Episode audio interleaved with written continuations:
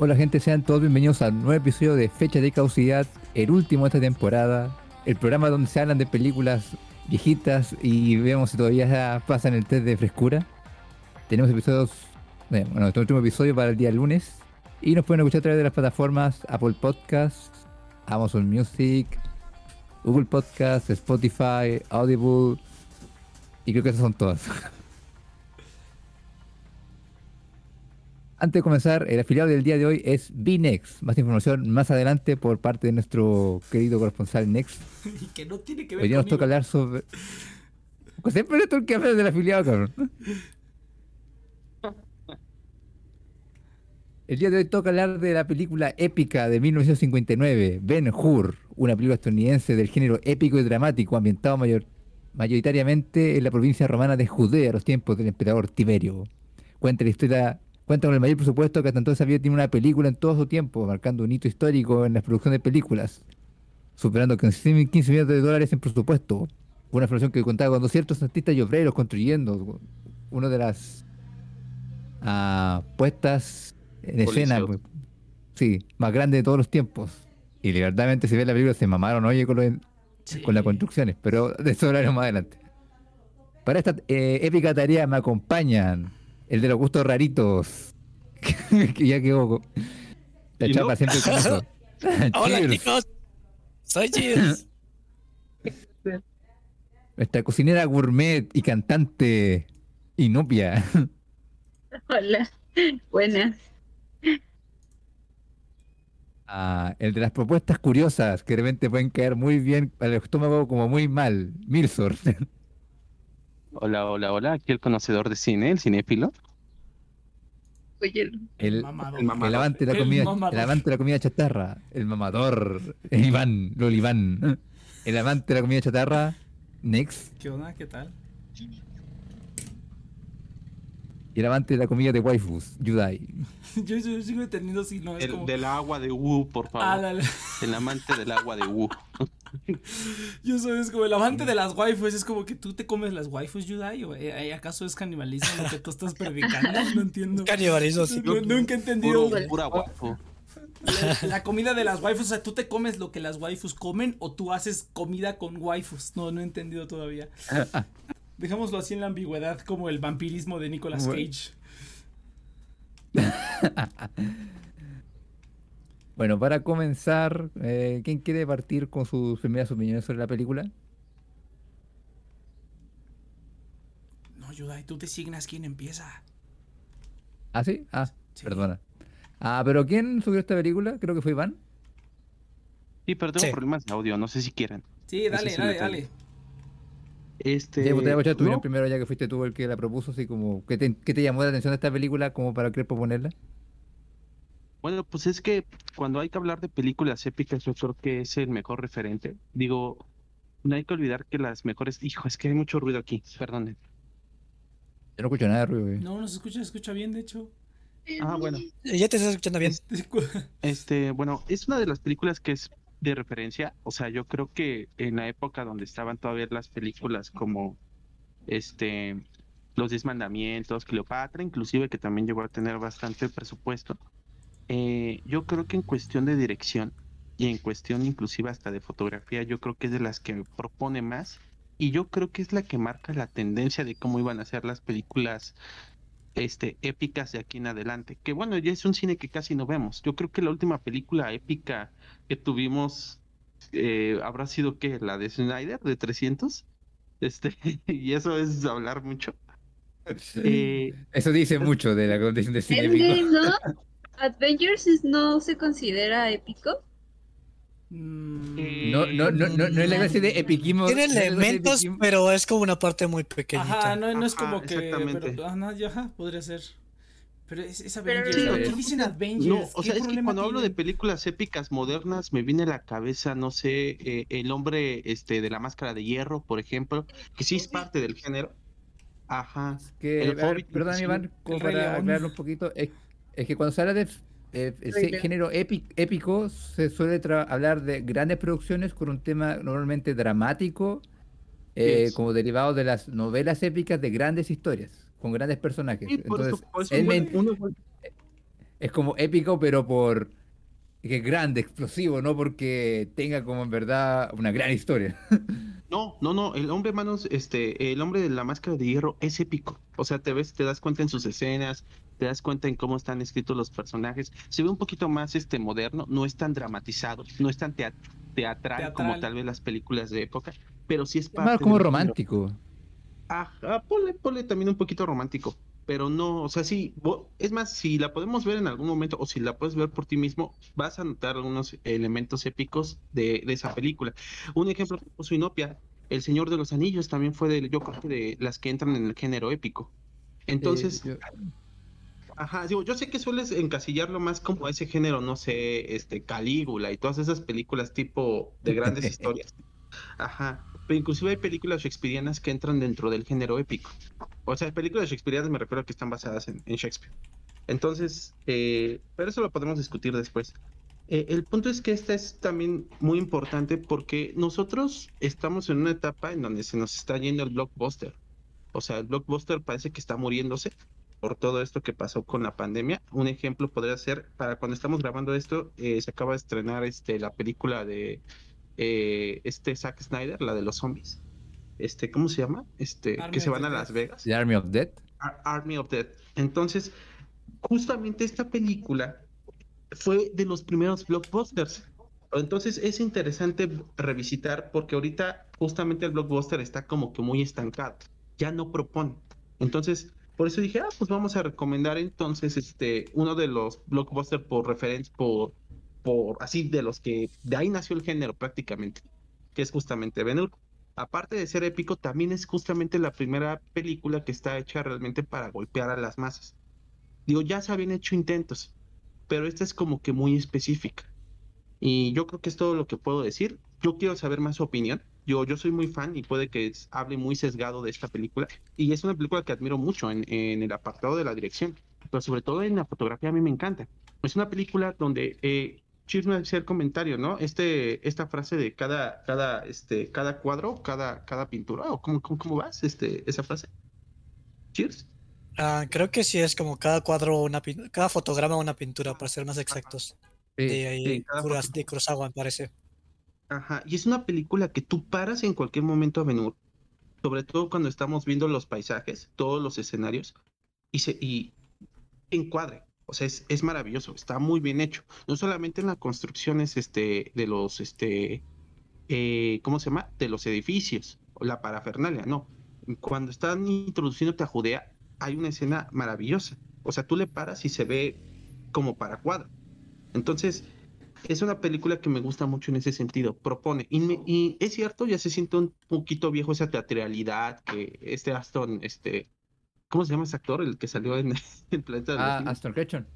No, ¿cómo Ajá, llama? así Eh, como que Charles- mordiéndose los- Charles Charles- Charles Charles Heston. Heston. Yo también Charles dije, espérate, ese idiota es el mismo del planeta de los simios, no mames. Oh, Les dije que íbamos a ver dos películas de ah, sí es cierto. ¿No se han fijado? Y, y, y Nopia como se durmió, pues no, no, este. Ah, no manches, no, no, Ta- También te dije, dije, sí lo pensé, pero no, no sabía que era el mismo, qué loco. Es el mismo, es el mismo. No, yo también. No se habían fijado. No. Yo dije, otra película con un güero fortachón. Como, los, Ah, como Planeta de los Simios. Ahorita me decís, es como, pues sí, ¿verdad? Está hipnotizado con esos pectorales, eso pasó. Sí, exactamente. Yo solamente no, yo solamente podía ver a su pecho peludo y no podía ver nada más. Ese, ese, ese cuate. Ay, es que no le estaba viendo la cara. Ese cuate, es que ese cuate es como un Chris, Chris Hemsworth de su época, güey, porque lo único que hace es sacarse la remera cuando puedes, como que, ¿puedo estar en esta, en esa escena sin playera? Sí, arre, yo voy en esa película. Me parece los Simios, la mitad de la película está sin playera, güey. Aquí también, güey. sin pantalones. Y sin pantalón, entonces como que estoy bien mamado, quiero quiero verlo, güey. Es como Chris Hemsworth. No, está chidísimo. Yo- yo- ver. bueno, ya, ya dije mucho, pero así- a ver, quiero ver qué opinan ustedes. Sobre todo, a ver, quiero qué dice, a ver qué dice Next. Justamente, me No, interesa está un bien poquito chida, güey. Está bien, es como esto, este, este, esta temporada tuvo una, una. Tuvo dos temáticas esta temporada. La temática de, de ver películas bien culeras de cuando éramos niños que pensábamos que estaban un poquito mejor. Con la de Power Rangers y la de Mini Espías y varias Santa así Claus, estuvimos. la... Y la otra temática fue como ver esas películas viejitas que que es de donde salieron todas las películas que a mí me gustan. No mames, güey, fue otra vez como, fue, no tanto como Los Siete Samurai, donde vi todo así como que el génesis. Es como, es como, es como si te, es como si llega Dios y te dice, güey, ¿quieres venir a ver cómo se hizo el universo? Y yo voy así de, ay, a ver, y ya vas a ver cómo se ve el universo. Entonces es más o menos así, güey. Es como si alguien me dijera, ¿quieres ver de dónde salió toda esa basura que ves ahorita? Y yo, yo dijera, a ver, sí, quiero ver. Y aquí salió esto, güey. No mames, está bien bonita. Es que lo primero que tiene es que es que es real, güey. Yo quiero, me quiero ver un video de cómo se hizo esto porque no mames, güey. Yo lo vi, digo. O sea, hay momentos en los que está demasiado evidente la pantalla verde, güey. Pero, pero cuando. Pero aún así se ve bien. Se ve incluso como más. más pues no diría que más real, pero prefiero esto a, a, las cosas que hacen ahorita, que es todo 100% digital y se nota y se ve horrible. Eh, en muchas películas se ve atroz. Yo prefiero esto, güey. No, la escena de las carrozas, no seas mamón, güey. ¿Qué pedo? Tardaron meses en filmarla, No mames, está bien loco Tres meses en hacer la escena. Está bien. Y todavía no ¿No murió, ¿No, ¿No murió alguien en esa, en esa grabación? No sé, güey. Dicen que sí. Eso es como. Me, me, encantó ver los muñequitos de Ule, güey. Me encantó. Era muy evidente cuando era, cortaban a muñequitos de Ule luego cuando cortaban a los actores otra vez, cuando se caían. Y obviamente, obviamente, todas las pinches, este, las. Todos los, los pedazos casi exactos que agarró Star Wars otra vez. O sea, Star Wars prácticamente son todas las películas viejas metidas, épicas en, una sola, en una sola saga. O sea, todo. Y te quejas de Tarantino, cabrón. Pero ¿sabes pero cuál no es? el problema? Siempre, las gran, siempre grandes películas se han inspirado en otras grandes películas. Es que el problema es que Tarantino lo hace toma por toma, diálogo por diálogo. O sea, ni siquiera hay nada creativo. Aquí por lo menos. Espera, Iván, por la puta madre, ¿por qué tenías que venir Sí, o sea, la cagaste. No, es que es que Denle las gracias a Iván. Denle las gracias a Iván, que fue el que. Es que es un argumento válido porque es un argumento Es, que es que es un argumento válido porque, porque sí es cierto. O sea, tú ves Los Siete Samurai, tú ves este Ben Hur y ha de haber más películas más viejas de donde muchísimas películas de ahorita, sobre todo las películas que a mí me gustan, que son de ciencia ficción y de acción y de así, pues han sacado prácticamente todo de ahí y lo siguen haciendo de una manera u otra, ¿no? Ya vimos el planeta de los simios y ahí de ahí sale Interestelar de, de, de, Odisea en el espacio, y de ahí salen todas las películas del espacio, güey, ya salen un montón de cosas. Entonces tú dices, ¿cuál es la diferencia entre eso y lo que hace Tarantino? Que Tarantino lo hace cuadro por cuadro, simplemente le copia la tarea, güey. Le copia, es, como hablando de que hablaste de Army of the Dead. Es una copia, es una copia casi diálogo por diálogo de, de ¿cómo se llama? De Aliens 2, o sea, de Aliens, de Alien 2, Aliens. O sea, nada más le cambió, cambió los aliens por zombies pero es exactamente la misma estupidez, güey. La misma tontería. No hay creatividad alguna. Cambiaste aliens por zombies, pero no hay ninguna nada. Aquí por lo menos George Lucas agarró un grupo de gente y dijo, a ver, hazme un pinche bicho raro. Y en lugar de tener ahí al gobernante, tienes una pinche babosa gigante que habla jotis y que dice, Uta sagatusta, acabas camalia. O sea, y tiene como, tiene algo, algo que sí lo diferencia, que dices, ah, ok, se nota que lo sacaste de aquí, pero sí le metiste algo más adicional, además de que no solamente es lo mismo toma por toma y es la misma historia y es toda la película es la misma cosa. Es un recorte, es un, es un, es un collage de todo lo que te gusta. Y George Lucas por lo menos tuvo diciendo, pues vamos a meterle algo, voy a agarrar unos creativos, vamos a hacer unos bichos raros, vamos a meterle algo. Hay otras cosas que lo hacen diferente y que lo hacen un poquito más masivo, ¿no? Si quieres verlo masivo, si quieres verlo masivo, podrías ver esta escena y la escena de... Un poco de Ben Ajá, con un poquito de Ben Hur. Entonces, está bien, pero no, es que es un argumento válido, porque yo también lo estaba pensando. Dije, pero si George Lucas hacía lo mismo, ¿cuál es la diferencia? La diferencia es que por lo menos le metió un poco más de creatividad, güey. Tarantino no mete nada de creatividad. Pero bueno, a ver, a ver, este, a ver, Inopia, venga.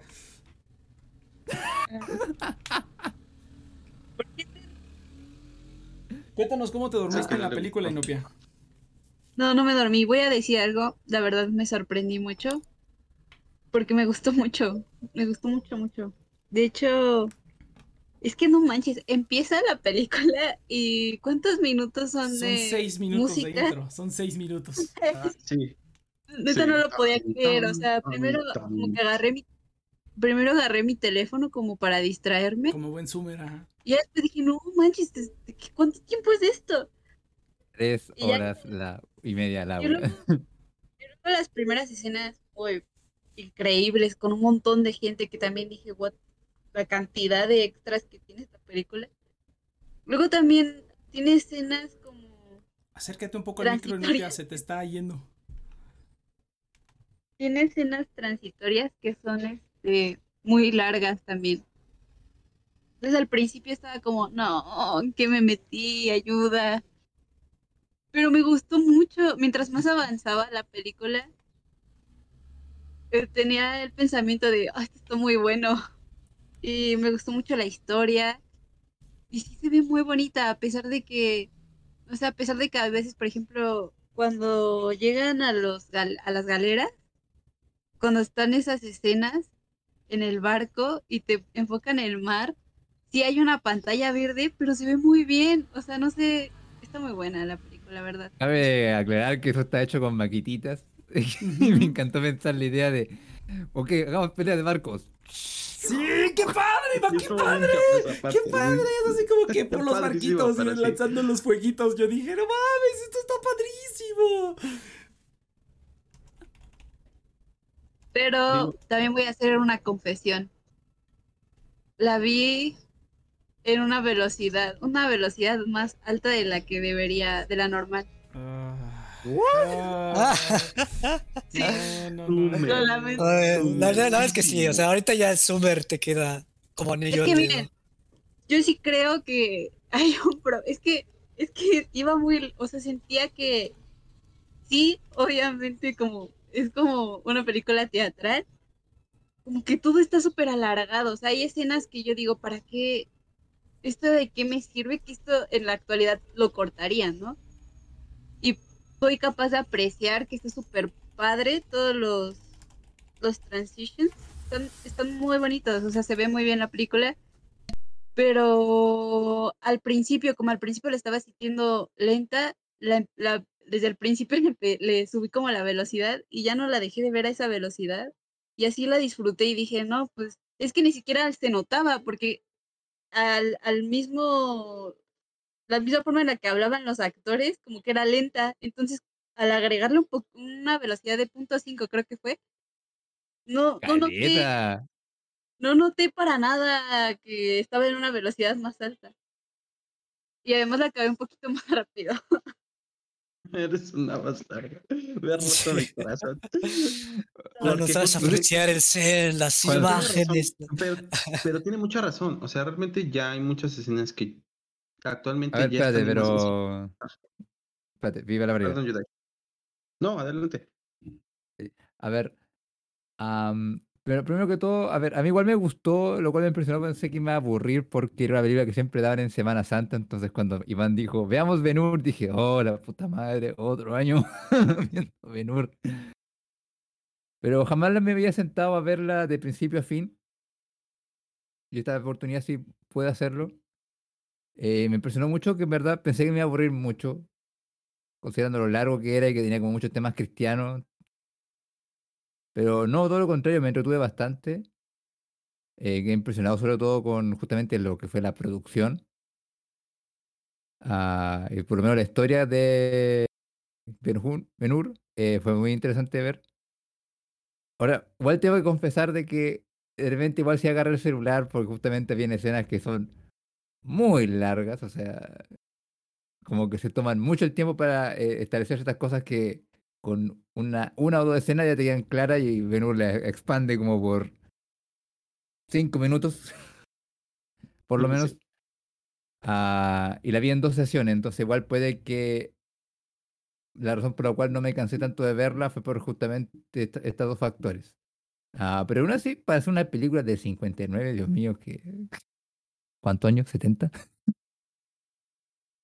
Más o menos, sí, sí. Sí, 60, eh, 60 años. Eh, aún, se, aún se defiende bastante bien el, por lo menos la historia que cuenta, comparado con películas que intentan contar igual historias similares hoy en día. Entonces, sí me gustó mucho. Ahora, lo que sí tengo que eh, aquí defender y no es se nota mucho de que hay muchas cosas que están sobrehechas. O sea, por una parte, o sea, siendo justos, entiendo que eh, la razón por la cual ocurre esto de que las actuaciones son, o sea, con tal los actores conversando, son muy largas la escena, es porque justamente toman como este espíritu más teatral, entonces se le da espacio a los actores para que ah, se muevan en la escena, para que respiren en la escena, no, no que sea un diálogo bien intenso, sino que deja a los actores que ¿cómo decirlo? Que respire en la escena. Y también por otro lado se nota mucho de que... claro, y se nota también, sea- también mucho que le amó mucho toda la producción que hicieron y querías que tú quedaras impresionado con el nivel de detalle que tenían algunas cosas. Por ejemplo, el Coliseo, Jerusalén. o sea, hay veces donde puedes ver eh, cada pequeño detalle que hizo el equipo de producción en tal parte. En algunas partes se ven como el culo, pero es más bien por que con las cámaras de esa época no se veía con tanto detalle y si lo vi ahora con un filtro hoy en día se nota mucho. Pero en ese tiempo no, entonces se nota mucho que querían igual como presumir en lo grande que fue todo esto. Entonces, si bien me aburrió un poco eso, entiendo el por qué lo crearon, ent- entiendo por qué su existencia es de esa forma, el estilo que, que tenía. A ver, sí, Iván. A ver, este. Fíjate. Ah, perdón, Oh. Adelante. Eh, no lo sé, la verdad es que también lo pienso. Eh, la verdad es que yo también soy como muy purista, o sea, cu- cuando veo películas como que me... Como que, o sea, si, si la tengo que... O sea, si me... Si tengo que hacer otras cosas, le pongo pausa, atiendo lo, lo otro y ya la vuelvo a ver. O sea, como que no me gusta distraerme cuando estoy viendo una película, pero... eh, es, más como purismo medio tronco. Eh, pero creo que sí, o sea, ahorita que, que ya lo están diciendo, sí es una película que ya está un poquito caducada en la cuestión de eficiencia, eficien- eficiencia como... ¿En eh, no lo sé, Eh. yo creo que sí, o sea, porque por ejemplo con los siete samuráis, lo que sí me gustó es que cuando respiraba, como que sí lo sentía, mientras que aquí realmente es como dice Yudai, o sea, es como para asombrarte, pero pues yo la verdad veo y como que me doy cuenta que son este sets hechos, o sea, que, o sea, como que realmente siento que no están en, en una, pues, en Roma, ¿no? Cosas así, entonces, este, No Pues no me en el Mediterráneo peleando. o sea, está, está padre, pero, pero es evidente, ¿no? Es evidente para mí. Y, pero bueno, eh, a un nivel técnico me parece una buena, muy buena, muy, muy buena película para el año en que está hecha. Y narrativamente también se me hace una historia muy bien contada, con la excepción del final, que ya al final empieza a disvariar un poco, empieza a perder como un poco la gravedad de la temática. Y como que ya no sabían bien cómo terminarla y hacen un, un poco de relajo. O sea, como que al final siento que se cae la historia un poco. Y en cuanto a mi opinión, yo fui lo contrario de Inopia. Porque a mí me estaba gustando mucho al inicio. Em, o sea, porque me, me encantó la dinámica inicial de los dos protagonistas, bueno, del antagonista y el protagonista. ¡Me sala! Y está bien cagado porque era como, güey, o sea, si esto se hace hoy en día es como súper, súper gay esto. Tienen una. Intenso, dijo. Cuentan por ahí que el guionista sí lo hizo a propósito, que sí había una como que idea medio homosexual, pero lo han negado. Se siente, o sea, porque yo hasta me puse a pensar, vamos a ver cómo tratan a las mujeres. Y no, o sea, el, el amor, o sea, es diferente, o sea, está, está chistoso, o sea, sí me la creería. eh, si me dices eso. Eh, y está bien padre porque a veces es como, ah, son los años 50, obviamente no van a tomar las riendas que tú quieres, cheers. Eh, El Chip Porque quería ver. sí, es que quería que fuera un amor así, este, como secreto en la montaña donde esconden sus sentimientos y al final esos sentimientos se hacen más intensos. Y es Secreto- como, ah, el Chip secreto, el Chip secreto en el Coliseo. La verdad es que siempre me gustaste y por eso, por eso quería que te unieras a los romanos. Odio porque me gustas. Mismo tiempo. Pero estaban ahí, o sea, yo dije, güey, o sea, si, No, pero. si te vas oye, por ese oye, pero- camino, tendría sentido, porque realmente Oye, pero sí, es cierto que. Perdona, es que es cierto, se respira esa vibra. Cuando están en las galeras y el general se sienta a, ver a, a verlos remar, tiene como cara de. "Mm, qué muchachos tan fortachones. Bom, bom, bom. Más rápido. más rápido.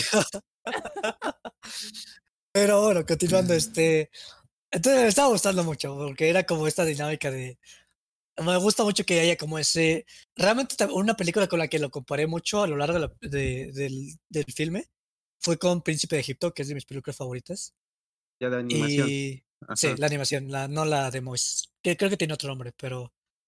em, Los seis mandamientos. Los Diez Mandamientos es la otra, ajá, no, no la he visto, por cierto. Y conforme avanzó la película, empezó a caer en, a caer un- en un tropo que ya me di cuenta, o sea, ya me di cuenta que este tipo de historias me pierden mucho. O sea, tanto Citizen Kane, Lawrence of Arabia, eh, un poquito de Sunset Boulevard, ¿a qué otras Oh, he estado viendo estos últimos dos años?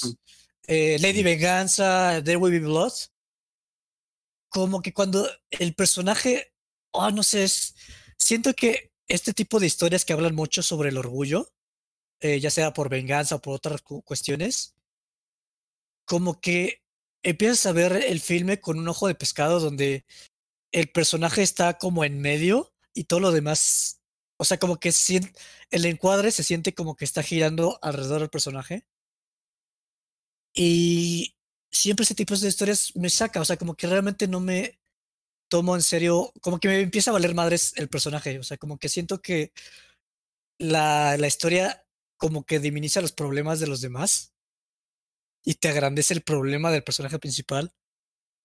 Y para mí es como, güey, o sea, todo, todos los- toda la gente que está alrededor de tuyo remando, pues también seguramente les mataron a su familia, este, o sea, como que se me hace muy difícil realmente tomarme en serio por la, por la magnitud que te lo pintan, o sea, te lo pintan como este gran hombre ha hecho muchas cosas por el orgullo y por el, entonces, no sé, como que no me lo trago, o sea, me cuesta mucho tragarme ese mitote. No, y aparte la- también cómo lo, cómo lo vuelven miserable, ¿no? O sea, todos están tomando agua y al único que le prohíben el agua es a este Ben-Hur, ¿no? Obviamente la escena está porque y- fue tocado por Cristo, güey. Cristo le dio de tomar. Ajá, Entonces, este, que- o sea, chida, encanta, está- no, que la comentar a escena. Chips fue como. ¿Por qué, ¿Por qué son tan se- selectivos? Debería ser más, socialista la película. Debería marcar el problema de todos los que reman. No, pero, o sea, también el, es que está engrandece sus, sus caídas, la película. Por eso es el género épico, sí. justamente. O sea, a mí me cuesta, ajá, o sea, porque me cuesta trabajo creérmelo, o sea, porque te lo pintan más que un hombre. Y entonces es como difícil realmente creérmela. Porque para mí es como, oye, te están pintando así, pero te aseguro que lloró muchas noches en, en posición fetal porque lo alejaron de su familia y eso no lo estamos viendo. Entonces, este, Las películas épicas, eso sí, son muy apoteósicas. O sea, los elevan mucho. Sí. Entonces, por, por eso, por eso entiendo por qué tal vez Endgame no podría ser considerada una película épica, pero sí, ta- sí este, eh, por ejemplo, Infinity War, con el caso de este Thanos, porque justamente eso es la que, eso es la función de la película, es engrandecer, es tocado por Dios. En esta película es literal, desde una concepción cristiana. Entonces, recuerda que, eh, perdón, Iván, hay un fuerte componente dramático en la- lo que se supone que es la épica. O sea, no se separa mucho de lo que es la tragedia griega, en verdad, la épica. Sí, justamente. En, en efecto, sí, sí, tiene razón. O sea, es una tragedia griega en todo el contexto y inclusive sí, sí, sí. tanto así que interfieran eh, el Deus Ex Machina, o sea, interfiere Dios. Sí, básicamente. no más- entonces, este. Y bueno, nada más concluyendo, este. Y, y no sé, o sea, fue algo que me saqué del pecho porque después de ver la, Lawrence of Arabia, Citizen Kane, como que quedé un, poco decepcionado porque no podía como apreciarlo y ya me di cuenta que es eso, o sea, simplemente. eh, o sea, la- la- tú, o- las yo. historias, básicamente, o sea, las historias tienen un lugar para esto y no son para mí, o sea, este tipo de historias, porque a mí sí me gusta justamente ver, pues, con muchas, este, a mí me encanta cuando ramifican, o sea, cuando ves, este, muchas historias, pienso mucho en, eh, en Sangatsu no Lion, que realmente presentan como todas las perspectivas, y esto Ah. como que corre en contra de ello, como bastante. Entonces sí, creo que como dice Yudai, creo que soy un poquito más socialista en cuestión de, de atención a personajes. O sea, como que me gusta que realmente le den atención a, a los personajes que están en un entorno. Entonces, este. O sea, Cheers iba a Pero lograr el muy bien reino de los shonen. ah, sí, es, es, eh, no me gustan tanto los shonen, eh, pero es otra cosa. Este. Ah, sí, sí, Entonces, sí, este, no sé a quién me quiera tomar la palabra. No sé quién me quiera tomar la palabra. Ah, no sé, me gustaría escuchar a Inopia, que siento que hace rato no habla. Inopia. ¿Qué, qué? ¿No, no escuché qué dijo? No, se, se les cortó. Se No, no, les que, cortó. que, ¿Qué es mi que que, que quieres, que si quieres comentar algo. Siento que hace mucho particular. rato no hablas, entonces. No, pues es que sí, o sea, a mí no me, no me causa ese conflicto, pero sí entiendo de dónde viene, pero pues tiene mucho que ver con el estilo de la, de la película. Sí, o sea, es honesto, o sea, se vio que, se vio que era lo que apuntaban y creo que hicieron un muy buen trabajo. Entonces, demonios, quería tirarle tierra, pero no pude. pero, Milsort, por favor, toda la palabra. Acá fue tierra de mismo, Chief. Da- dándole un poquito, este. No, es que pues eh, eso es muy, soy muy honesto, o sea, la película pues iba a lo que iba y, y no es lo mío. Pero, Milsort. Yendo un poquito a lo que mencionaba este, este Yudai, eh, que es muy te- teatral, inclusive hasta en los encuadres. Cuando se concentran en los personajes, se queda el cuadro prácticamente estático. Si acaso de vez en cuando hace un ligero movimiento en la habitación, pero realmente es todo plano. O sea, tú ves al personaje, está moviendo y cómo habla, inclusive la posición en la que están los personajes. Rara la vez hace close-ups o algo, que- técnicas que actualmente ya no se permitirían tan fáciles. O sea, si no fuera porque también la escenografía está bien hecha y que, que el chiste era presumirla, como han mencionado, también eh, se notarían como que esos elementos. Entonces, sí acompaño mucho a lo que dice Inopia. Muchas técnicas de esta película en su tiempo sorprendían al público, pero actualmente ya serían pérdidas de tiempo, ¿no? O sea, entiendo que en su época cómo te, cómo te introducen a Judea, ¿no? O sea, ves que está todo, o sea, ya eh, parece esa, esa parte, esta película, o esa primera parte, esa introducción, que veas el desierto, que, que no se ve tan bonito, cuando va entrando el ejército romano, etcétera, etcétera, o cuando tú entras al Capitolio. Entonces, entiendo que esas transiciones en su momento yo creo que al público que no estaba tan acostumbrado era wow, pero actualmente ese tipo de transiciones, no sé, comparemos eh, Ready Player One, la primera escena, cómo se está moviendo sobre las casas que están amontonadas, que te están mos- mostrando el mundo, pero al mismo tiempo hay movimiento. O sea, que ves a la gente eh, que está metida en su, en, en el este mundo de Sword Art Online y ves a la gente ahí como que jugando. Entonces, ya es otro tipo de introducciones que ya no se utilizarían, porque actualmente ya dejan que la cámara hable un poquito más con movimiento. En esto es algo que ya no se hace aquí. Este, Ha cambiado drásticamente porque creo que ahorita Sí. el corte es a 15 segundos. O sea, en promedio, cada 15 segundos hay un corte. Y los de aquí eran arriba de 30, los conté. Es que es interesante eso porque, a ver, una, por un lado está de que hay que recordar de que esta película de 59 aún la escuela de directores era muy nueva, o sea, se nota muchísimo por cómo, co- como que todo lo hace con transición en la película, yo, que, yo ya me estaba dando risa ya que parecía presentación de PowerPoint de repente, sí, como, sí, cambio de escena, tran- transición, tra- perdón, desvanecido, desvanecido, Pero- desvanecido, desvanecido. Está muy chido. Muy padre. Que No, ahora- pero cuando te enseñan hoy día cine te muestran que Ahora hay una que lo enorme dicen, cantidad ¿cuántos de años tardó? trans- Ah, perdón, perdón, perdón. No, sí, eso lo entiendo y novia, pero hoy en día cuando por ejemplo a mí me enseñan cine, me muestran hay una enorme cantidad de formas de hacer transiciones. Sí. Y Las se nota mucho aquí que era como por... Hoy me cargan eso. Pero inclusive comparando, por ejemplo, se me hizo más estática la, la, la fotografía que Siete Samuráis. O sea, Pues como que sí se me hizo muy porque- teatral. Porque, o sea, realmente como que todavía no se veía que tenían esa visión de como realmente involucrar la cámara como porque hoy en día la cámara se involucra demasiado. O sea, hoy es la cámara es este ay no, no sé cómo lo creo que lo, Milsor lo, lo planteó muy bien, pero el, el, el movimiento de de la cámara informa. Entonces, Ah, ya marca el que ritmo de aquí- la escena, sí. Exacto, o sea, como si tú, si, si tú quieres ver como el, el personaje, como que te vas acercando y todo eso, y aquí todavía está como está, obviamente, pero todavía no está, como todavía no está la, la, la biblioteca, el legado de todos los directores anteriores. Eh, o sea, no, to- pues todavía empezaban Kane. tanto.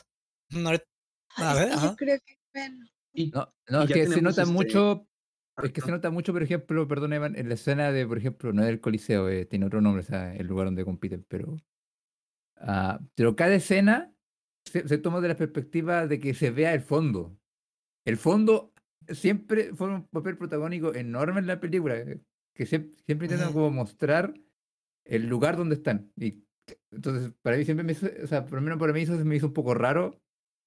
Incluso las escenas como más potentes, supuestamente, de la película, el fondo eh, está formando una parte importante. Y es como, ok, pero ¿por qué no haces un, un encuadre más corto a- al rostro de la persona? Es De repente en un momento yo un tipo- mete a un tipo a la cárcel y no- no te muestran su cara, eh, sino que se lo llevan nomás. Y es como, pero cabrón. Es que también por el tipo de actuación todo está como aumentado. O sea, es como teatro en, en una película. Entonces, lo que quieres es mostrar todo el panorama entero, no fijarte en las expresiones del, del actor porque el actor las está exagerando. O sea, no se ven naturales. A mí no me gusta eso. Para mí una buena actuación es creerte, creerle a la persona lo que está haciendo, ¿no? Y generalmente en el teatro exageran todo porque estás muy lejos de ellos. Entonces, hasta su maquillaje es súper exagerado porque desde donde tú estás y con la luz que tienen, tienen que exagerar sus expresiones para que tú las captes desde cualquier, en cualquier asiento en el que estés.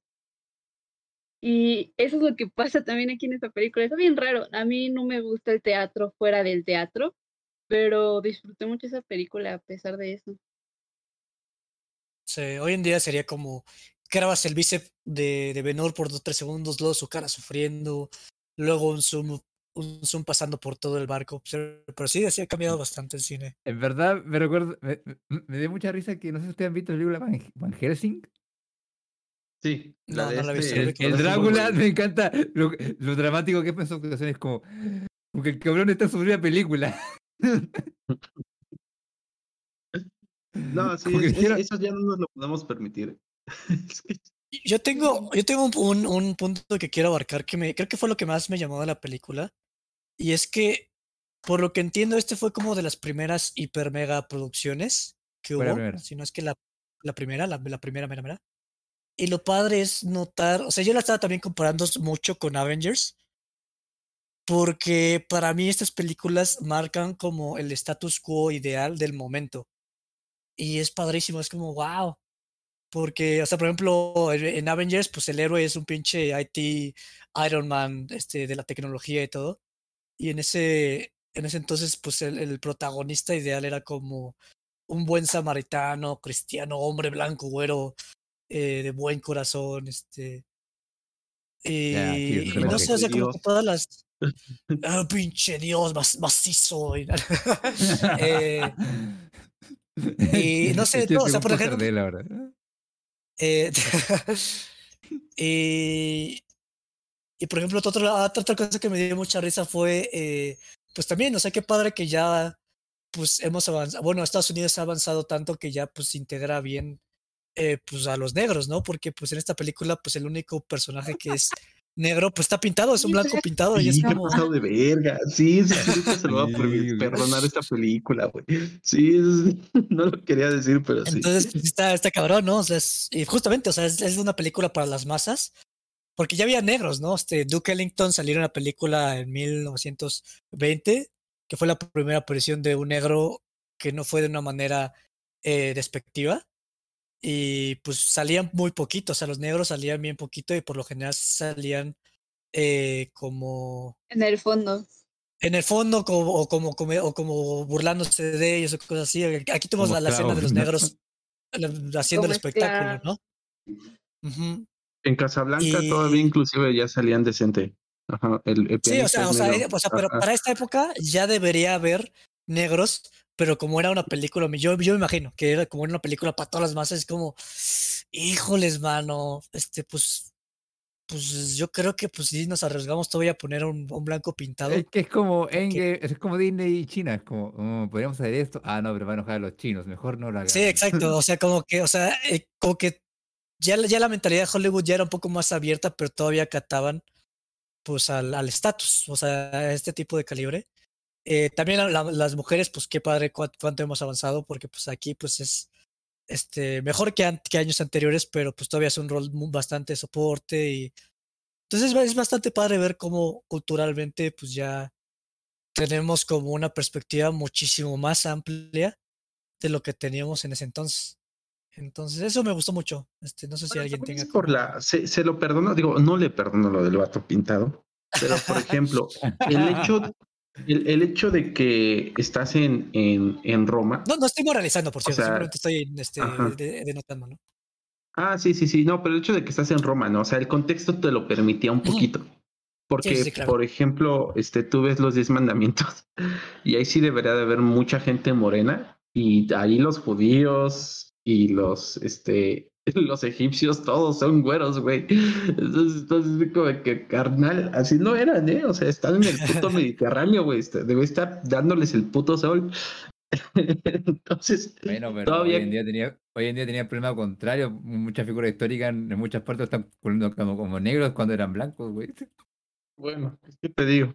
Pero todavía como que el contexto de Judá, dices, bueno, va, te la compro, ¿no? Que sean semicaucásicos. Va, todavía. Ajá. Pero sí, ¿no? Porque, por ejemplo, no sale Baltasar, güey. Sale este, ¿qué, qué, qué, presi- qué es este? ¿Qué rey mago sale? Este, Melchor, ¿no? Creo que sí es Baltasar, ¿no? Pero. No, es Baltasar y el negro, ¿cómo, cómo se llama? Este, Melchor Gaspar Ay. y Baltasar es el negro y Gaspar creo que sale, ¿no? ¿O es Baltasar? Según yo, el que sale es Baltasar. Ah, Es Baltasar, sí, cierto. Sí. Entonces, todavía se las perdono, pero sí, no, ya ha cambiado mucho el enfoque. Cabe destacar que, por ejemplo, eh, lo que el viento se llevó se estrenó en el 29, güey. O sea, ya, ya, ya Hollywood ya estaba acostumbrada a personas de color en el cine. Sí. Entonces, no, no, sí, que dije, güey, ¿por qué? O sea, ¿por qué? Que bueno, tampoco es un personaje que tenga importancia, ¿no? Pero así me quedé así como que. ah. Pero bueno, pues sí, ha cambiado mucho el cine. pero- Y, ajá. Una cosa es que ah, no hay actores negros, otra cosa es que viene a los racistas de lo que están haciendo las películas. Recuerda que siempre son viejitos. Bueno, Hmm. qué racismo de mierda. Pero bueno, eh, otra cosa que me he dado cuenta mucho es también en el sentido de las narrativas. O sea, algo que menciona Cheers, ¿no? En ese momento es un hombre temeroso de Dios, que es cierto Ujú. que en algún momento Muy duda. en esa época, o sea, Citizen Ajá, Kane, Lawrence of pero- Arabia, muy similares como el, el- este tipo de historias Es de que hombre era, más que un hombre. que era, es que era popular es justamente el tema de como el elegido de Dios, así más o menos. Era como Mm. un tema bastante popular en esa época, por lo menos en las películas con más contexto religioso, como justamente los Diez Mandamientos, Ben Hur. La religión juega un factor muy importante en esas películas. Y, y es que me hace pensar que es la época de la posguerra. O sea, estaban empezando a entrar, no sé, ya empezaba la Guerra Fría en todo su esplendor. Ya empezaban, este, a, ajá, ya empezaba también la, este, ¿cómo se llama? Esa visión del hombre americano. Ya, ya empezaba también la guerra de Vietnam. Bueno, los conflictos en, en, en Asia. Entonces, es interesante cómo toman ese enfoque, justamente situado en esos momentos, ¿no? Judá, pues es Asia, o sea, no mames. Y, y cómo te lo pintan de otra manera, ¿no? O sea, te pintan que fueron las mejores épocas.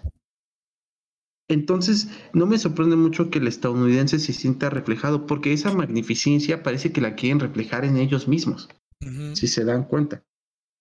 Es, es muy interesante eso. Y, y los temas que toca, ¿no? O sea, porque al fin y al cabo, al cabo sí es defender un estilo de vida. Lo que se trata de esto. O sea, inclusive el cómo asciende este, este Benur. O sea, el güey ya no vuelve a ser judío. Se vuelve cristiano. Se vuelve Ah, romano. cierto, sí.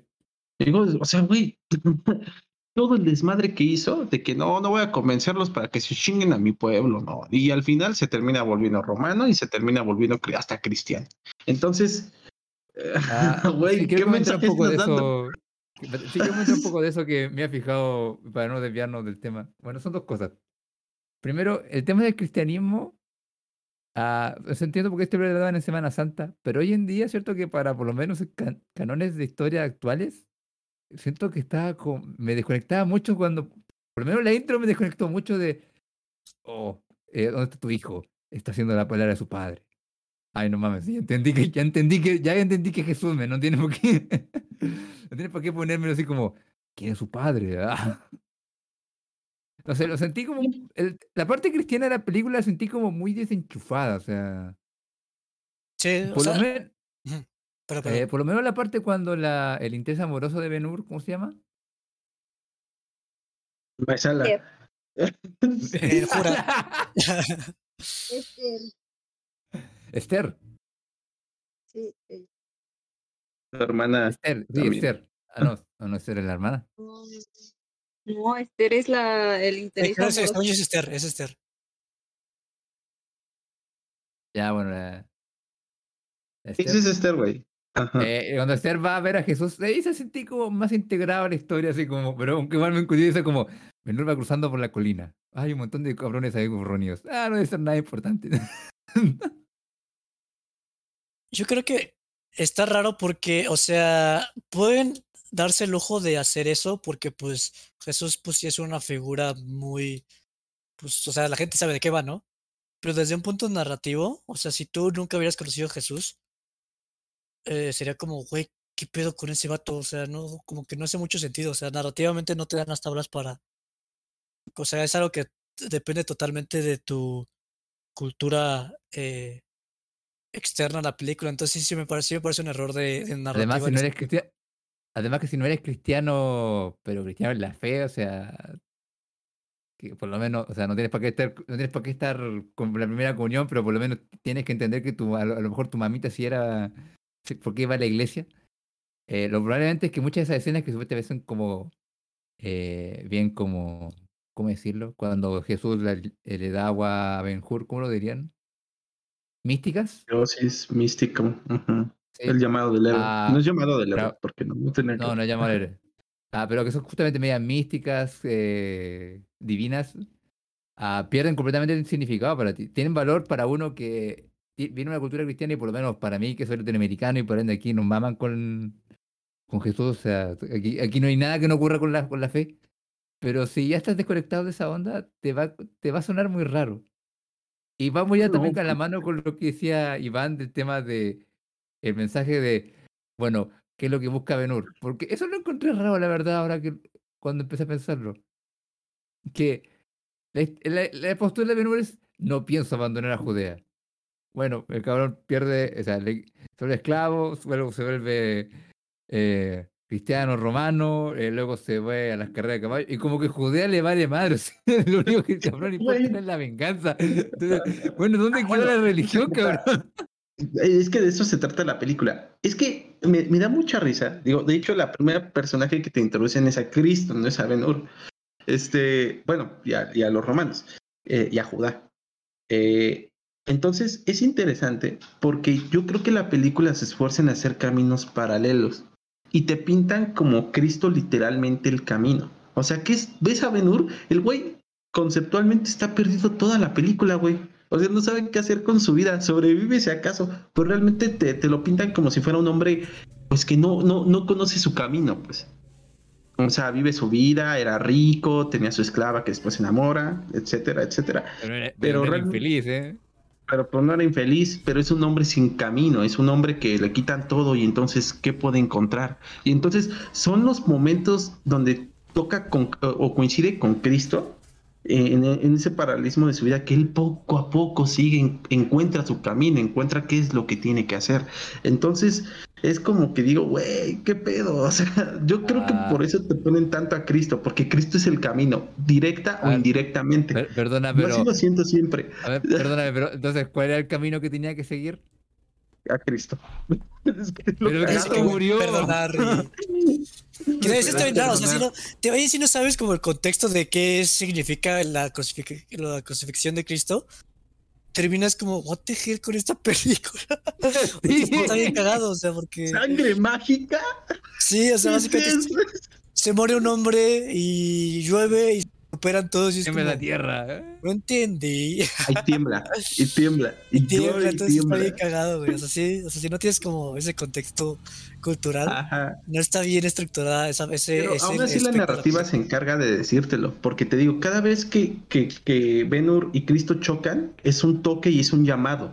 Ujú. Eso sí, y Eso es un sí. toque de Dios. Eres el elegido, güey, y no te has dado cuenta. Entonces, No, más que el elegido es netamente que no pierda la esperanza, ¿no? Diría que es como. ah, sí. Eh, que- es que, perdona, es que creo que ahí está mi. mi Es como la aprobación. ¿no? Es como tienes la aprobación de Cristo, así que por favor Es sigue. es como, aceptarlo. no Ajá. quiero venganza. y, ah, Claro. Claro, no, Eh, no es como que le diga el camino, porque en verdad Ben-Hur en ningún momento tiene un propósito y tampoco le interesa tener un propósito. Lo que le interesa es eh, encontrar a su madre y a su hermana y su y venganza. chingarse a, a, a Melazara. Y es que de eso Claro. se trata la película, digo, el libro. O sea, el libro de Ben Hur es eso. Es un libro sobre venganza y perdón. Por eso, si ya cuando tengan la oportunidad y si les interesa, véanse la nueva. Se van a dar cuenta que está más enfocada en eso. Inclusive te ponen... No, en el perdón. En el, la venganza y el perdón. Ajá. Tiene un mensaje más propositivo. La nueva versión de, de Ben Hur, que está mejor, más basada en el libro, que la antigua. Bueno, que esta megaproducción. Porque aquí es como que todo se resuelva yendo con Dios, güey. O sea, acepta a Cristo en su corazón, perdona el cabrón. O sea, de manera indirecta lo hace, porque nunca lo ve como que hay el Señor. O sea, pero un día dice, ¿cómo pudieron haberle hecho eso? Él decía que, que amáramos a nuestros enemigos. O sea, ¿cómo, cómo pudieron? Oh, Mesala, yo te perdono.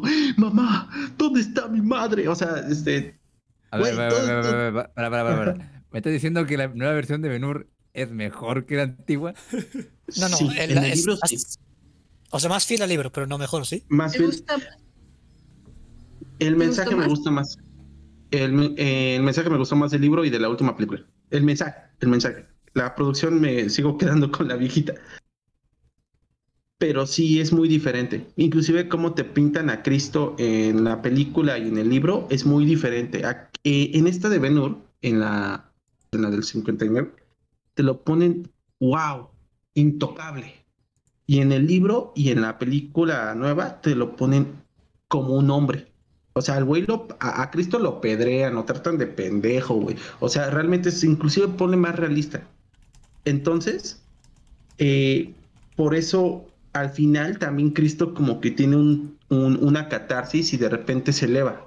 Pero son caminos en los que ambos como que van encontrando la, la apoteosis, podemos ponerle. Por eso me quedo con esa parte.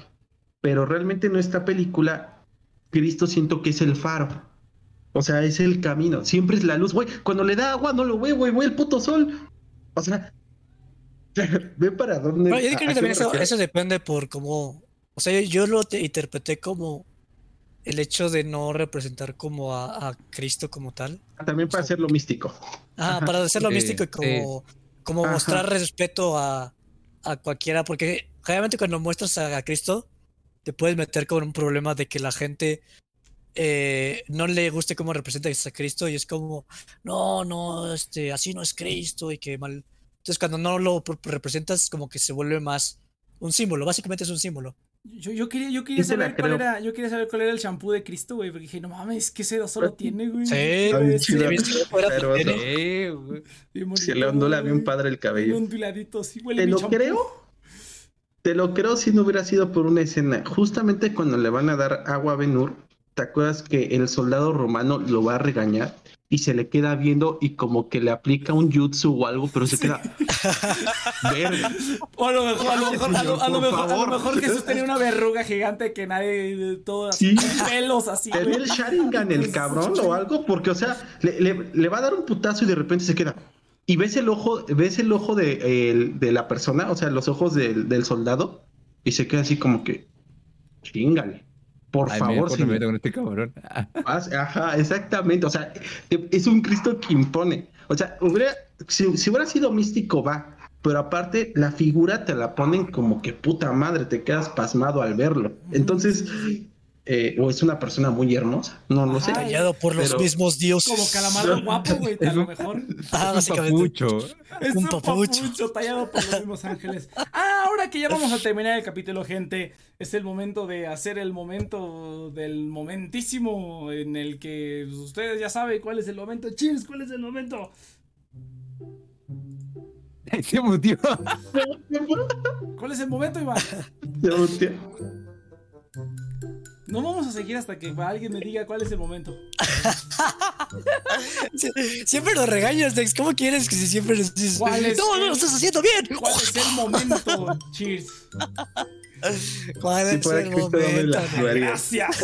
Es el momento de hablar del afiliado del día de hoy, gente. El afiliado del día de hoy es Binex. No tiene que ver conmigo, así se llama. Binex es la cuenta gratuita de débito para poder manejar tu dinero, que cuenta con una tarjeta física y virtual respaldada por Mastercard para poder realizar tus compras en línea y en cualquier eh, pues cualquier lugar prácticamente, aceptación internacional. Además puedes obtener descuentos adicionales pagando servicios como Spotify, Netflix, Amazon Prime, en- pagando en Walmart y muchos más utilizando la tarjeta de Binext como método de pago. Justamente ayer fui al Walmart, por eso es que no hubo programa, porque fui al Walmart y tenían 10% de cashback con Binext, entonces nada más sino que fui al lugar al que siempre voy a comprar, sino que me regresaron 10% de mis compras, solamente con pagar Binext por cosas que ya hubiera comprado de todas maneras. Entonces descargue Binext, eh, está muy chido, no tiene que ver conmigo, el link está en la descripción. Binext, el afiliado de este, de, de este programa, muchas gracias.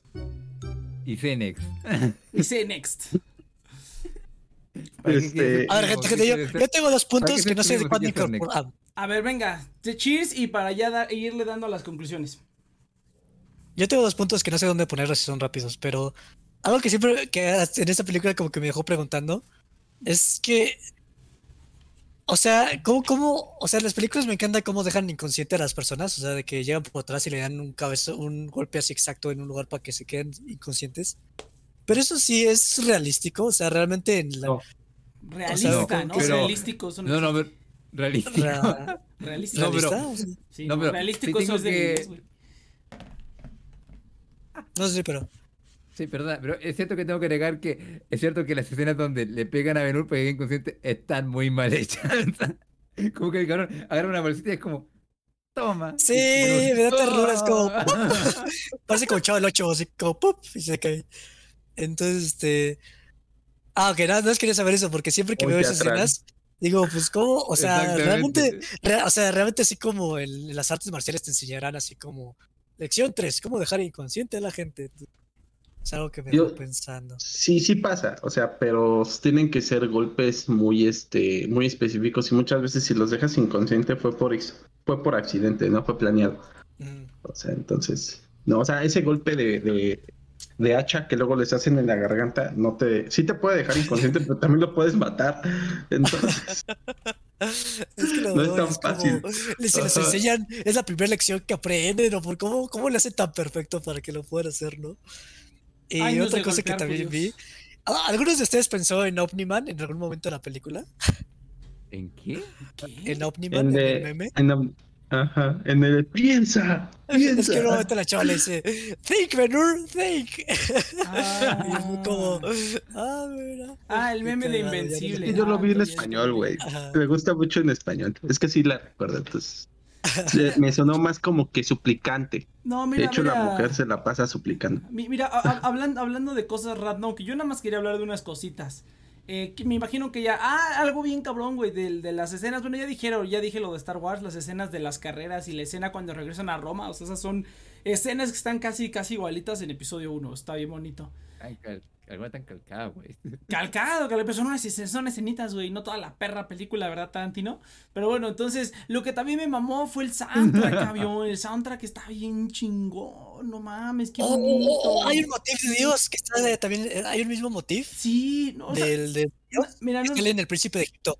Cual las mismas notas. Ah, sí, sí, no, Es ¿sabes, como- ¿sabes qué es lo más? A lo mejor eso, eso no lo, no lo- no sé si alguien más lo identificó, pero, pero ¿Es la- el motif de Dios? Ajá, no, exactamente. No, pero ¿sabes qué es lo más padre? Lo que a mí me recordó, esa, esa misma, no la misma, la misma melodía, pero esa misma armonía, güey, esa misma como progresión, este, e- e- esa misma escala, es la misma que utilizan en Indiana Jones cuando hablan del Santo Grial. El Santo Grial tiene su tema, tiene Ah, su mira. motif en Indiana Ajá. Jones, y dije, no mames, eso suena, o sea, no suena igualito, pero dije, no mames, eso está en la misma, en la misma escala, ese era el... Porque la- son divinos. Eh, Sí, sí, o sí. sea, y el Rey León no, tiene una melodía casi idéntica. Sí, güey. Entonces, Es cuando es, muy es chistoso, la o sea, me di melodía cuenta de eso, fue como, de no mames. divinidad, yo también dije, no mames, qué bonito. Sí, qué loco. Y, ah, la escena del barco, güey, cuando los golpes van, este, con acuerdo a la música. Pum, ¡Ah, Pum. qué chingón estuvo Ah, eso, güey! sí. ah, Battle Spirit. Dun, Ton, dun, ton, ton, y toda la música. Y dije, no mames, es como Mad Max, qué pedo. Pero me, me cuesta, me cuesta más vencer esa escena porque siempre- a mi papá le gustó mucho los tres chiflados y siempre muestran la parodia de esa escena. Es como, marca ritmo. Tun, tun, tun, tun, tun, tun. Ah, no, está chidísimo, güey, está chidísimo. ¿Qué te pasa? Y luego el soundtrack de esas, de esas partes que es como estilo Holst. Eh, así como estilo los planetas de Host, así posguerra, donde todo es pinche destrucción, y es así como que. No mames, qué chingón. Y Aparte que de que decir. es la escena así como este del fanservice, güey. O sea, es donde el Sí, Charles sí, Heston sí, sí. presume todo. Todo está sea, remamado. Ajá. A lo mejor fue por eso que me gustó, güey. Podría ser.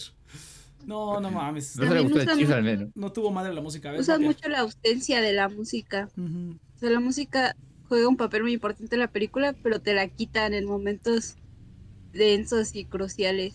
Como, como que- para que te enfoques en la imagen.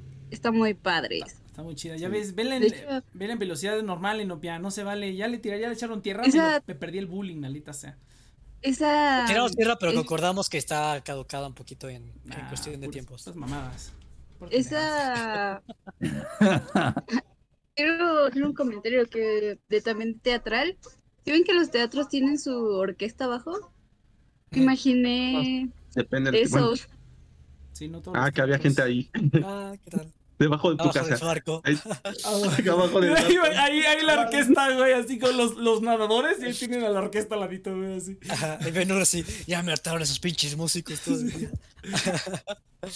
Y bien cansado con el mismo ritmo. Por eso, como en Mad Max, güey, con el corte de la guitarra. ¡Oh, qué chingón, güey! ¡Qué bonito! Bueno, ahora sí, vamos a conclusiones, gente. que está en la batería. Vamos a conclusiones, gente. ¡Qué chido, güey! Vamos a conclusiones. A ver, no sé, ¿quién quiere empezar? No dijiste nada porque quieres ponernos a prueba de que podemos ver, hacer voy, un yo programa luego, les, luego les explico, luego les explico. A ver, venga, conclusiones. ¿Quién quiere empezar?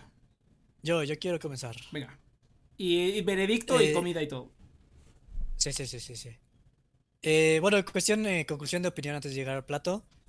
Es una película muy bien hecha para el, eh, para el tiempo que es. eh, es realmente eh, forma parte como del legado del cine, de la historia.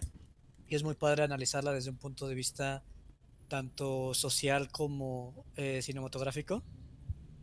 Y sin embargo, no, no es mi tipo de película. Eh, eh, no, me, no, no me encantan ese tipo de personajes. Y.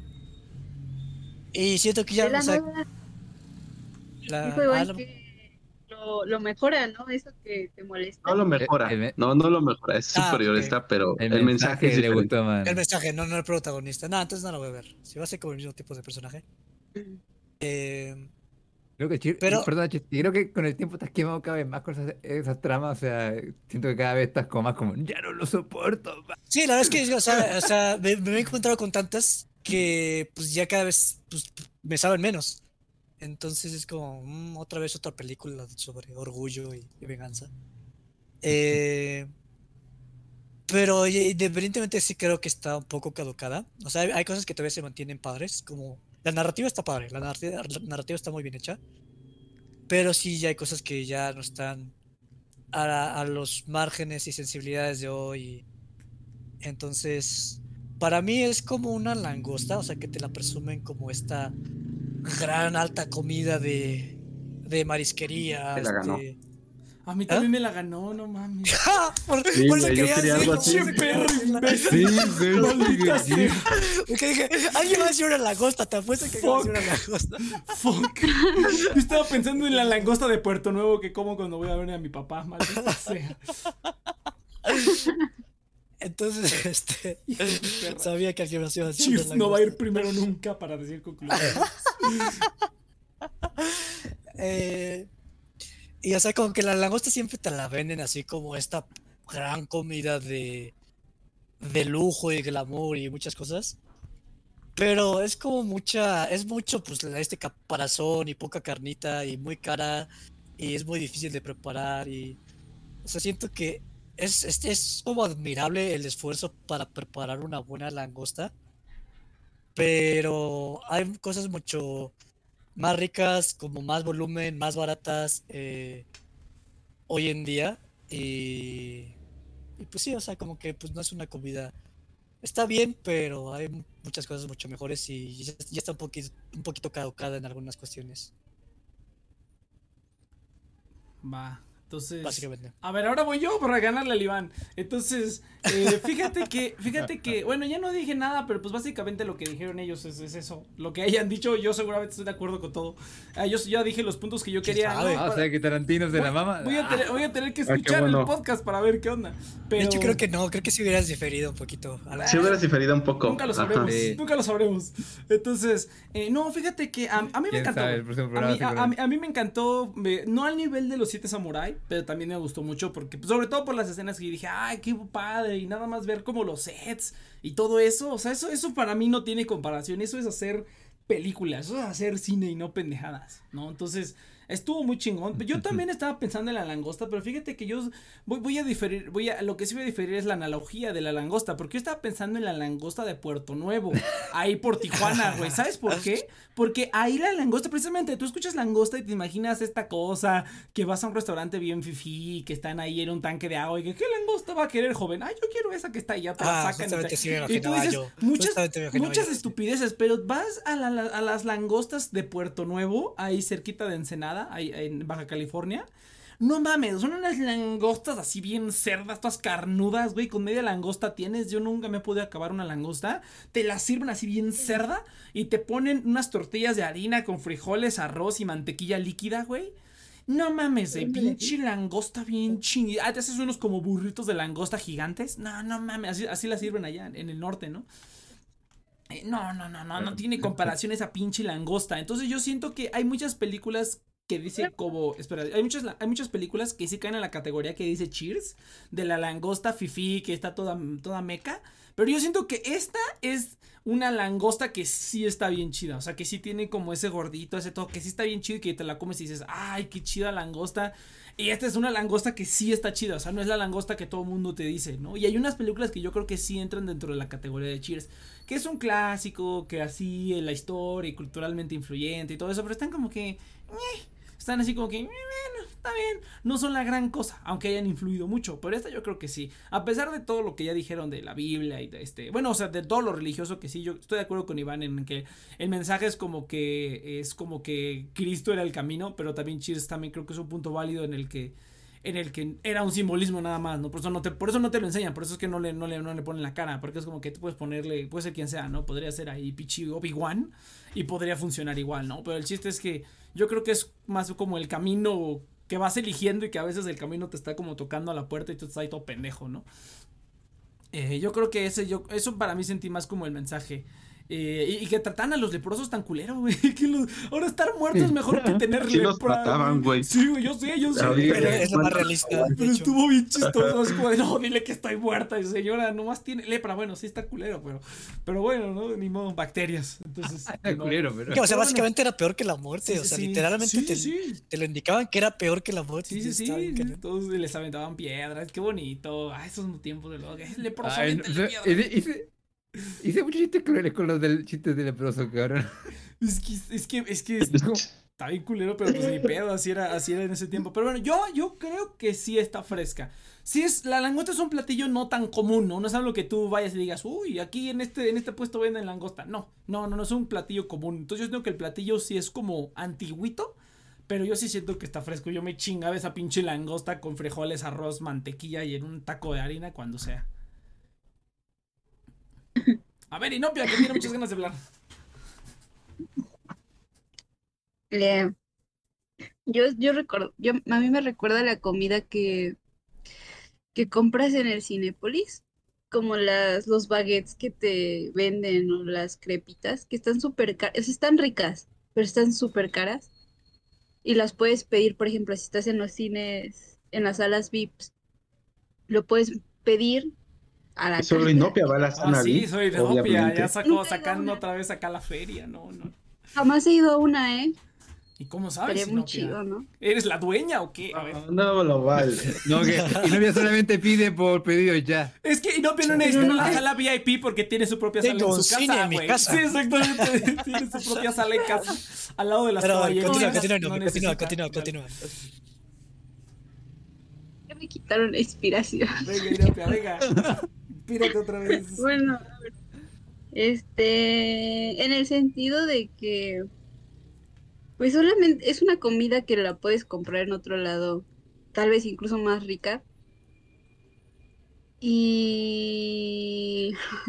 no, sí se me fue la onda, ¿eh? A ver, sí, una comida que, o sea, son, son crepas, son baguettes, o sea, los puedes encontrar en un restaurante o en un... En una fond, bueno, no en una fondita, ¿no? Pero en, otro lugar mucho más barato, mucho más rico, ¿no? O sea, a veces el precio y el lugar y la, el hecho de que estás en el cine y la pantalla y todo. Siento que es esta película, que es esta película como súper teatral y con a gran escala enorme y, y- y está preciosa. Esa es una película muy buena, está bien hecha, bien producida, música 10 de 10, pero sigue siendo como no sé si una crepa, ¿saben? Como que no había, o sea, podría disfrutar esta película. Son como esas crepas que están grabado- súper diseñadas, ¿no? O sea, que tienen así como garabatos en. Yo, yo en la entendí más como que es toda la experiencia de ir al cine VIP, Ajá, que pidas la crepa y que te la lleven a tu, a tu sillón, Ándale. más que la crepa en sí, que podrías encontrar una crepa buena en cualquier otro lado, pero es como el conjunto de todo. Ajá, y eso, eso es lo que hace esta película tan especial. Podría ver esta película grabada con los métodos actuales, recortando todas esas transiciones, eh, diferente, con más movilidad de cámara, no, con actuaciones no así de teatrales. Y estaría cool, ¿saben? Lo disfrutaría tal vez por mi edad, yo qué sé, ¿no? No quiero decir que está caducada porque la película está muy buena. O sea, a mí me sorprendió que me la vi entera, no me dormí. ¿La viste a Eh, me- estaba ¿Eso como-? Cállate. ¿La viste a doble velocidad? Pues eran cuatro horas, te viste a dos horas. ¿esa tontería qué? Pero No bueno, vi dos horas, fueron, me habré agarrado como En el cine Esta- VIP le, le chasqueo los dedos al, al de la crepa. Sí, trágamela ya, trágamela rápido. El punto es que es- sí es toda una experiencia verla. La puedes ver y seguramente te...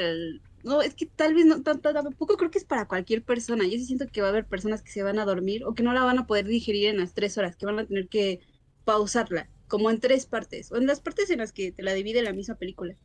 Yo tomé un break, pero sí. Eh, y tiene mucho también que ver que pues es una película de hace mucho tiempo que tiene un, un intermedio de que la gente salía del cine a comerse sus palomitas y a Sí. fumarse un cigarro, ¿no? Después porque la veía completa. Eso sí es cierto. Entonces es una, es una, no sé, es una película de otra época. Y está chida y es toda una experiencia verla, pero puedo irme a comprar mi crepita 30 pesos más barata y seguramente más rica. Entonces, no sé, no, no es que esté Ya dilo, 100% ya. caducada, Escúpelo. pero ya para estas generaciones, no, ya, esto ya no le entra a mucha gente, ¿eh?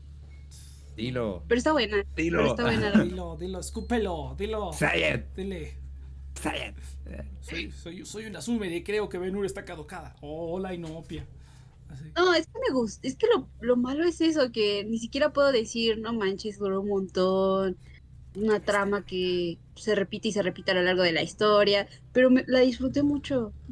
Entonces no puedo decir eso, pero pues, pero pues sí, también fueron como casi cuatro horas de mi vida para ver algo cuatro horas de tu que vida. casi. Ay, bueno. Ay, cállate. ¿Sentiste lo sintieron Cheers Next cuando vieron el- la comunidad del anillo? Pero bueno, a ver, exactamente, es como de cuándo va a acabar esto. Pero bueno, a ver, este, a ver, a ver, Milsor, venga. No, yo creo que Yudai diga primero. A ver, Yudai, O, entonces. o quieres que yo pase primero, Yudai? ya que dos personas le robaron su analogía, está pensando. Ya, ya está perrito. Eh. A ver, Yudai, venga.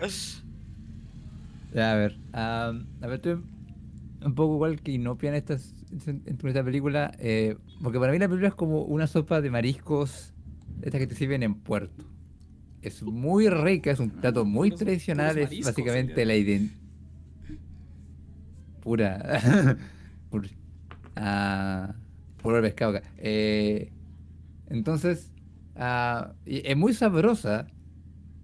Pero una vez que ya has probado cosas distintas, ah, y has probado nuevas pre- preparaciones, o has probado variedades del mismo plato, Ya la sopa de mariscos clásica, si bien es como un estándar, es que es eso, es tu estándar, pero puede que ahora tus gustos hayan variado un poco, pueden que hayan cosas que tú piensas ahora que se pueden mejorar, como que no sé, de alguna forma el paso del tiempo ha hecho de que si bien siga siendo un plato que definitivamente tiene que ir en mesa o que es una opción completamente válida para comer a la hora del almuerzo, igual pienses en otras opciones ya para tu preferencia.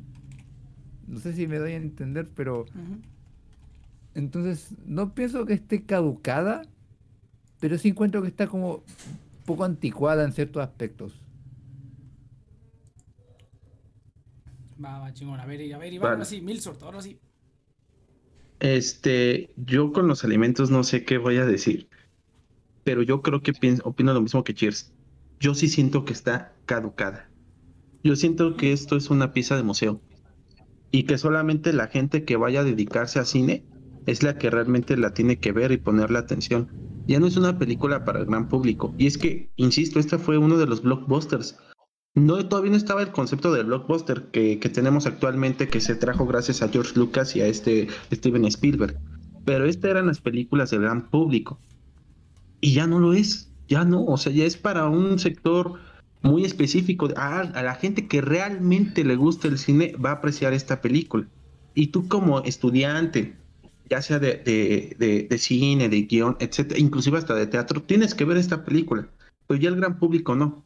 Es un clásico y tal vez a quien lo vea, porque es una película de muy buen gusto, le va a gustar, pero realmente ya, o sea, ya, ya superamos muchas cosas que tiene esta película desde hace mucho. Ya hay nuevas maneras de contar, inclusive hasta se siente vieja en comparación a otras narrativas o otras formas de plantear las narrativas. Kurosawa simplemente. O sea, muchas escenas que tenía esta película, si tú hubieras utilizado el lenguaje cinematográfico que usaba Kurosawa, se te hace todavía más rápida. Entonces, eh, yo creo que sí ya no es una película que no puedas ver, eh, que, que entretenga de la misma manera. Por eso yo creo que es como una pieza de museo. Realmente tienes que ir a verla, la vas a apreciar, qué bonito, qué chingón, se esforzaron un montón, pero ya no es para todos. Así de simple. Yo lo comparo mucho. Tenía dos ejemplos. Uno es como el caviar, o sea que te lo pintan como que, uta, comida súper cara, huevo de pescado, súper delicioso y tú te lo pones en el plato y tú dices, puta madre, le quiero esa... Oiga, ¿tendrá Valentina para mi caviar? O sea, ¿sí me entienden? O sea, ya, ya, ya cambió el concepto por completo. O, o- y también me vino a la mente mucho como lo que hicieron con el mezcal. Antes el mezcal era X, güey. Pero ahorita, uta, no, de lujo. ¿Por qué? Porque ya, la, ya, ya lo hemos cambiado, ya ese concepto ya es más allá. Lo hemos glorificado por cómo se hacían antes las cosas pero no, o sea, esta película artesanal, porque así se, así se hacían las películas de manera artesanal. Ahorita ya todo lo hacemos con pantalla verde, porque ya la tecnología nos lo permite. Y tiene lo bonito, ¿no? Es como lo- cuando glorificamos los discos de vinil. O sea, entonces, yo creo que sí es una película muy de su época. Vale la pena si te vas a dedicar a esto. Vale la pena si eres un cinéfilo también. Pero sí, yo ya en algunos años yo creo que van a dejar de poner Ben Hur ah, en Semana Santa porque no ya las en mi nuevas- al menos. en Latinoamérica quién sabe. Pero este, porque ya, o sea, ya ya las nuevas generaciones simplemente no la van a no la van a soportar. No soportar, pero no les va a llamar la atención. Ya ya contamos historias de otras maneras. Entonces, se queda para la pieza del museo. Eso es lo Ah, último que tengo que decir. Pero- y eso que me gusta mucho. Me late, me late. Va, va, ¿En pues serio? sí. No se notaba. Sí, sí, sí. No, no, no, pues gente, es el momento de despedirnos, es el momento de decir adiós. ¿Qué momento es, Next? es el momento de Next se nos va. Next se va. de despedirnos, gente. Cállate, pero no, ahora sí Llegó terminamos. la hora de... Lástima que terminó el festival. Ah, no, espérate, Inopia quiere cantar hoy día. A ver, Inopia, ahora sí, canta. Canta. ¿Tú? Estoy ¿Qué, qué, a ver, ¿qué, qué, qué es eso? comiendo. Ay, Perdón. Ahora. Ay, ay, ay, ay. No, no, me dijo que no, no, no, estamos. ¿Dónde Yo vamos en a mi parar? casa- Enopia sí es como ese sapito de. De Looney Tunes que canta cuando nadie lo ve y ya cuando está en el escenario se chivea. Ah,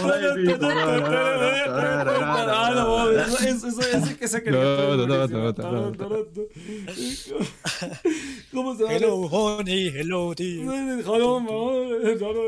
Ay, qué buena caricatura. Pero así es, gente, terminamos la segunda temporada de fecha de caducidad. Eh, ah, vamos. volverá, aunque no lo crean. Tun, tun, tun, tun, Él no lo sabe, no, pero va a volver. O no. Pero así es, gente, ya terminamos. No sé, cuestión, este, reflexiones, comentarios, chicos, que tengan sobre esta segunda temporada. eh, que digan, este, no sé, lo que quieran. aquí Creo que le hicimos más justicia al nombre. Le hicimos más justicia al Ah, nombre Creo que sí.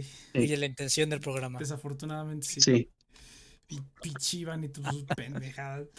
Y- no No, te- también las que más te gustaron, yo fui el que las Ah, bueno, este, sí recomendó, güey. Sí. Entonces, Yo no puedes- supero que vi Power Rangers. Tampoco yo, güey. No puedo creer que vi esa madre. Yo es que ni pude decir mi opinión. No puede ser. No, no. Estaba es- todo es- emocionado. Las, a ver, ¿cuál, ¿cuál le recomendaste, Cheers? ¿La Power Rangers recomendaste Creo que que, la, creo que la única que salió de- fue Power Rangers, porque tú te agandallaste bien cañón las, las películas. Fue- sea, o sea, Iván tuvo no- como creo que el más margen de películas de, de este Iván e Inopia, creo que fueron los Este- que tuvieron más margen. Pero Minispías yo no la recomendé, ¿o sí? No, esa fue Inopia. No, fue Inopia. fue Esa fue Inopia. Ah, Fui yo. ah, Sí. Esa fue Inopia. Planeta de los Simios, Santa Cláusula también fue Inopia. Pero esa es de la temporada. ¿Esta de los simios fue Efecto Inopia? Mariposa fue Fue Inopia. Inopia Ah, sí. Room ese fue el Iván, ¿no? Power Rangers ese No. fue el... Cheers, güey. No, fue el Iván. Yo no. ¿Fui yo? Ah, no mames. sí, una Sí, disculpa. fuiste tú, Iván, yo sí me Pero acuerdo. tenía Sí. que verla, tenía que verla. Sí, Sí, sí, sí. es de huevo. Sí, pues sí. bueno.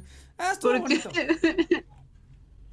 Tal vez sí debemos de haber visto, sí, sí reconozco que tal vez sí debemos de haber visto sala, solamente siete samuráis. Inclusive hasta hubiera quitado bichos y eso que estuvo chida. No, bicho, No, estuvo bicho padre. estuvo padre. Hubieras No, quitado bicho la de los siete. No, mira, estuvo bien, ¿sabes por qué? Porque sí, o sea, sí es Por como que. sí, sí, Ajá, sí. porque es, es, es- una Sirvió, buena... sirvió, de hecho sirvió para... Y la venganza al final sirvió porque Yuda y, y Next, este... Ay, la venganza a mí Sí, Fíjate, ah, pero podríamos elegir, no, fíjate que yo creo, obviamente mis favoritas de esta temporada, pues fue, yo diría, oh, está difícil, ¿eh? Está difícil, porque obviamente en primer lugar, Siete Samurai, y después de los Siete Samurai yo diría Ay, bichos. Ben, Ben Hur, yo diría que empate técnico entre Ben Hur y Lady Venganza, y a lo mejor después Bichos, yo creo que esas son las que me gustaron más esta ¿Viste temporada. Wish Crash también? ¿No eres el que le gusta mucho esa película? Sí, pero no, está muchísimo más abajo. Bueno, Sí, yo, a lo mejor es en cuarto lugar, Yo pero- recomendé muchas películas que me gustan. Sí, no, ese yo creo Yo que creo que fue por de descubrimiento- Yo, para o mí, sea- bichos, porque pues es bichos. Ah, venga, ¿no? vamos a dar nuestro Bichos. testimonio cada uno. A ver, venga, cheers. Bichos. Y en segundo lugar, y está bien cagado, pero en serio me gustó un buen. ¿Por qué tan pendeja? No, la de Minispías 3. mire, sí, es tres. La ve, güey, la ve. Pinche película más, más bizarra. Madre. Es que sí, o sea, está horrible, pero para mí es justamente. Es tan horrible que es buena esa película. Entonces, Oh, no que pondría ese segundo lugar. Y ya. Luego, fíjate que Los Siete Samuráis, a pesar de que no fue tanto de mi, de mi tipo de películas, me dejó una impresión muy, muy, muy grata. Entonces, yo creo que esa la tendría en mi tercer lugar. A ver, De peores películas, a ver, peores, peores. pondría a... a ¿cuál, cuál, cuál fue la peor? Este... Power Rangers, pendejo. Power Rangers, Power Rangers, Power tanto. Muy Rangers, fácil, güey. Está muy fácil. Power. Rangers y luego Minispías 2. Creo que esas son las dos Ay, que... Pies dos, sí, cierto. Que, o sea, pies dos para mí fue, güey, esto no me dio absolutamente nada. Sí, no. O sea, no de me dejó acuerdo. nada. Híjole. Entonces. A ver, y no, y ya. No, no hay tercer, lu- no hay tercer lugar, no. Bichos, bichos ganan, obviamente. ¿Cuál otra, cuál otra te gustó? La de Tarantino, ¿cómo se llamaba? La Pulp Fiction. Pulp, Pulp Fiction. Pulp Fiction. Esa y la ahorita. Me gustó mucho esta. A ver, a pesar de que la vio a 1.25 de velocidad. Gané la apuesta, ¿eh? Porque te dije que la tenías que ver normal, sin trucos, Ya, no- sin no personas. Te gané, te gané. No, te dije, dije, todos están de testigos, todos están de Nunca testigos. la había escuchado decir Todos, groserías. todos están de testigo que le dije, la tienes que ver sin trampas. La vi Les dije. perfectamente. La vi No, no, no, perfectamente. no, no. Gané, gané, cállenlo. Gracias, gracias. Ahí, ahí- ahí luego me ¿cuál cobraré. pues, Ahí luego me cobraré. Tú tienes, tú tienes la, este, tú lo puedes eh, patear, de hecho. ¿Yo podré qué? Entonces, aunque no nos escucharíamos nosotros. Ajá. Pero Ay, bueno, no pude. Este. Yudai, Yudai, ¿cuál, cuál es tu top? No, Iván, sigues Lo tú. puedo- Ah, las que más me gustaron. Chinope ya usando de su Mm. poder. A ver, venga. Venga, Iván. Ah, Creo bueno, que yo- está. Ay, pinche Nex. A Ley de Venganza, Pulp Fiction y Bichos. No en ese orden, pero esas fueron las, que, las que- tres que más me gustaron. Y las que menos me gustaron, está, bueno, obviamente los Power Rangers. eh, Simpatía por el Señor Venganza y Mini Espías 3. Sí, estamos bien raros, güey. Y ver. de Room, nadie está mencionando de Room en su mala película. Es que está cagada, o sea, es, Es que deja, algo, o sea, a pesar de que es mala, deja algo, deja algo, esa pinche película. Nunca había visto algo tan malo. Fíjate, fíjate, fíjate que no mames, yo. ay, bueno, hablando de mis peores, porque no, yo no dije mis peores. Power Rangers, definitivamente. Eh, Mini Espías 2 y The Room, yo creo. Yo diría que esas serían las, las tres peores para mí. Eh, igual. y- Ah, yo pondría Lady Venganza también. O sea, a mí no me entró esa película para nada, pero no, sí. está bien chida.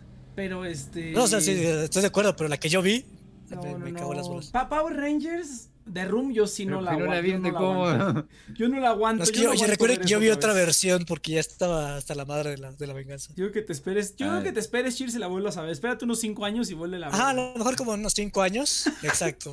en un lustro.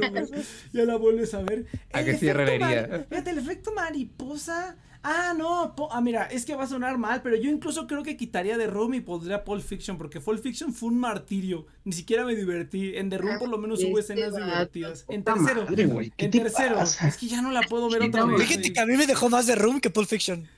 A mí también yo Es, estoy es que The. Room eh, eh, estuvo entretenida verla por primera vez, pero la segunda vez de Pulp Fiction sí fue un suplicio, güey. Es que The Room, The Room, o sea, que realmente te, te cuestionas, güey. Es como, ¿cómo puede existir esta película? Sí, y esa sí, pregunta sí. es como, "Ah, no mames. Sí, es que The O sea, yo me la pasé bien viendo de Room, pero era por lo horrible que está. Era como, ay, no mames, no ¿cómo me lo dejaron pasé bien, ¿Y ¿Cómo no se pero- dieron cuenta de eso? ¿Y pero- cómo pasó esto? tuvo momentos, tuvo momentos divertidísimos. O sea, tuvo momentos en- muchísimo, muy divertidos la película. Eso sí tengo que admitirlo. Sí, creo que tampoco The Room entra en mis tres peores. porque tuvo algunas cosas, pero no la vería otra vez. O sea, definitivamente no la vería otra vez. Pulp Fiction no la volvería a ver. Mini Espías 2 y 3 tampoco las volvería a ver. O sea, no, no, no. Eh, no volvería a ver nada de eso.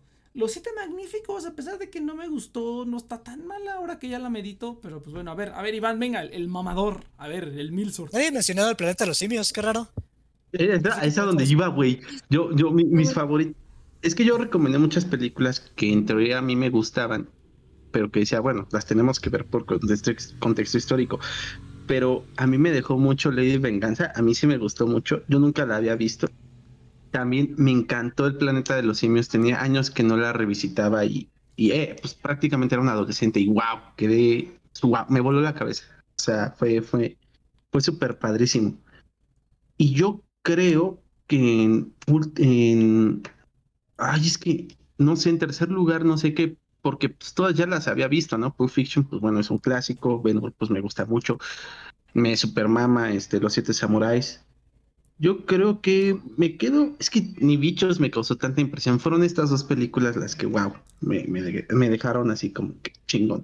Y ya la- las últimas películas, las que, este, ¿cómo se llama? Las que más me cagaron. Es que yo no vi Power Rangers. Entonces, la vi con mi canal. Pero, pero no, yo creo que eh, sí fue. Así es que hasta The Room me dio risa. Es que The Room tiene momentillos. Mini Yo creo que 2. Mini Espías 2, y eso que no la odié tanto. Creo que Espías Ajá. 2 fue la, o sea, en términos, eh, dejando los gustos de lado, creo que la peor película, a lo mejor en términos como de una película bien estructurada. O sea, sí, la película peor hecha es The Room, definitivamente. Pero la que le sigue es Mini Espías 2. Es, aunque tenga mejor producción, está. No tiene ni pies ni cabeza esa cosa. Rangers, güey. Power Rangers. No Rangers. tiene justificación, güey. O sea, yo, yo diría Mini Espías 2 porque pues no te deja nada. O sea, Es que si, si, si no hubiera sido, Y en Power Rangers por lo menos si sale no la hubiera sido porque no es que, Ah, es sale que la si no hubiera visto Power Rangers, es cierto. por lo menos Si no Power Rangers tiene fanservice. Yo creo que si hubiera visto Power Rangers sería la peor, yo creo, porque esa sí siento que no me deja nada. Todavía de bueno, Room. bueno, ya sé. Ajá. Mini Espías 2 es la más mediocre. Es- Sí. Ah, estoy de acuerdo. eso está- Ah. Power Rangers también, güey. O sea, pues es que fue. Le hicieron No, para vender. mala. Esa es, esa es y- mala, esa no, es mediocre, esa es- esa sí es mala. Ah, bueno. No, esa es, Es mala, mala. con Ok, mayúscula. ok, podría ser, tienes razón. Mediocre es cuando le tiras un poquito al promedio, güey, todavía. O sea, Sí, justamente lo mediocre es cuando 5.5. ni, ni pasa ni, ni sale, o sea, simplemente pues existe y ya. Sí, sí, sí. Me- Pues es la menos Es que, memorable. a ver, a ver, Entonces- The Room se nota que es un vato que no tiene la más puta idea de lo que está haciendo. O sea, el cabrón, si hubiera sido un ingeniero, el cabrón no hubiera visto, el- hubiera partido con el techo en el piso y el, y el piso le hubiera puesto, los materiales de las baldosas para el piso le hubiera puesto en la pared. El cabrón Sí, no sí, tenía sí. la más puta idea de lo que está haciendo y eso es lo genial de verdad. Una, escalera que da un muro ahí, nada más, una puerta sin, sin Es que piso, detesto así. admitirlo, pero la película tiene un poco de carisma. Es que Es sí. Mini cagadísimo. Espías 2 está mal hecha con ganas, o sea. es que, es que, es que la primera, 2 güey. es Yo, yo no, yo no entiendo. O sea, entiendo por qué a la gente le gustaría ver de Room otra vez. Yo no podría, te digo, a menos que fuera con una sala llena de gente y todos gritando así como de. ¡Sí! Uh, uh, uh". O sea, nada más como en, eso- en esos casos me gustaría ver de Room, pero si no, no. ¿No la viste de Salted Artist? Ah, no, no lo he visto. No, tenés que verlo. y basado en el libro. Ajá. Ah, luego me la he hecho. Sí, pero yo no. creo- Pero en general, no siento que hayamos perdido tanto el tiempo con esta, con esta temporada. temporada, Yo creo que sí vimos películas. Y Mini Espías 2 son las únicas que realmente no, vali- Sí. no dejaron. Creo que no sí. No, no dejaron nada. O sea, no dejaron nada. Sí, tienes razón. Pero yo creo que todas al fin y al cabo nos dieron algo. O sea, realmente Sí, las pudimos fíjate que, por comparar. ejemplo, claro, porque fíjate, por ejemplo, a mí no me gustó tanto el mensaje final que me deja Witchplash. Es una película que me deja hasta incluso tenso con el mensaje que tiene sobre la vida. Pero fue una, fue una experiencia interesante, o sea, eso sí lo valoro. Sí, sí, sí. Tiene valor a pesar de que sea un final raro. Inclusive hasta... Yo, ah, no. ¿Saben cuál sí me dejó también desabrido? Sin, sin ofender a Inopia, el efecto mariposa, güey. A No sé por. Fíjate, fíjate que para mí, ahorita que la estoy pensando, digo, pero, pues, sin pena ni gloria, güey.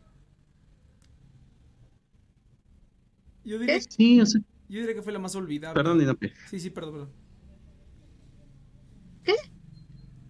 ¿Me vas a hablar? Pensamos que ibas a hablar. No, es que, es que yo pensé, yo pienso que es la más olvidable. O sea, está cagada la escena cuando despierta sin brazos, pero de ahí en fuera, pues no me acuerdo de nada más. Me acuerdo que pasan cosas y ya. Y una mariposa. Está Tom Kutcher y... Ah, Aston Kutcher, sí es cierto. Sí, no, Sí, bueno, para mí fue la, fue la más olvidable. Para mí fue la más olvidable. Le iba a poner en, la- en la- en las peores, pero dije, pero pues no estuvo mala, estuvo, eh, estuvo muy olvidable, demasiado olvidable para mí. Yo creo que estuvo. Incluso de Notebook tuvo más cositas que estuvieron curiosillas. Ah, vimos- También vimos de Notebook. The Notebook yo la encontré mala, pero por su mensaje tóxico sobre el amor, ¿no? Porque Sí, fue bastante. terrible, Sí, ¿eh? no, pero la película dio está. el, el discurso de Inopia, de cagándose la Ah, sí, estuvo güey. muy bueno. Fue lo mejor de este episodio. Estuvo muy bueno. Oye, qué voy. Oye, sí es cierto, voy a hacer. Voy a recomendó hacer... de Notebook. ¿Y tú, Inopia, no? Sí, creo que fue. Sí, Inopia fue dijo Inopia. que de Notebook. Sí.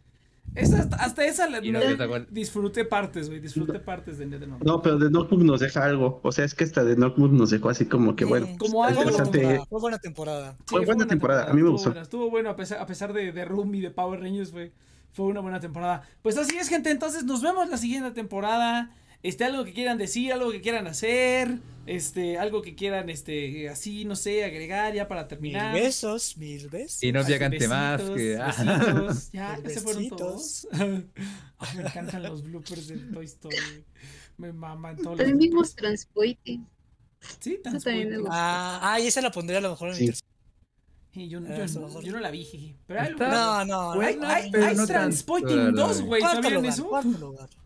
Sale- Sí, claro Sí, que pero- sí. Es como la Sí, uno. pero, leer- no, sí, pero después de leer le- eh, de que trataba fue como, güey, esto es un insulto a la primera, es como, no se resolvió, entonces de- literalmente comprobaba nuestra teoría de que no se resolvió nada al final.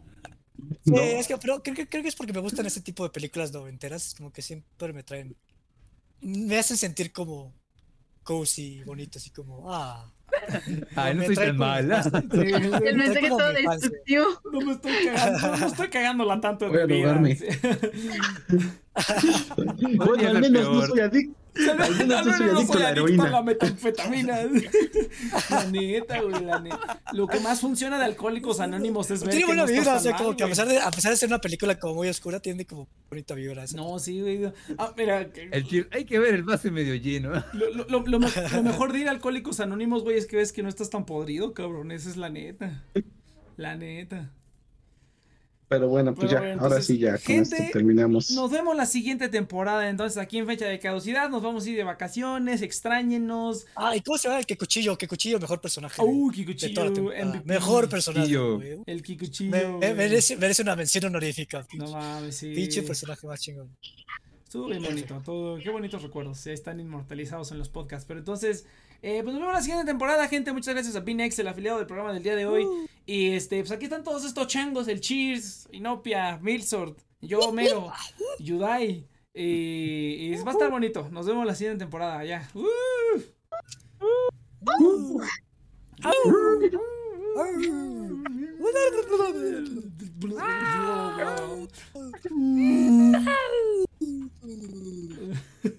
Vámonos.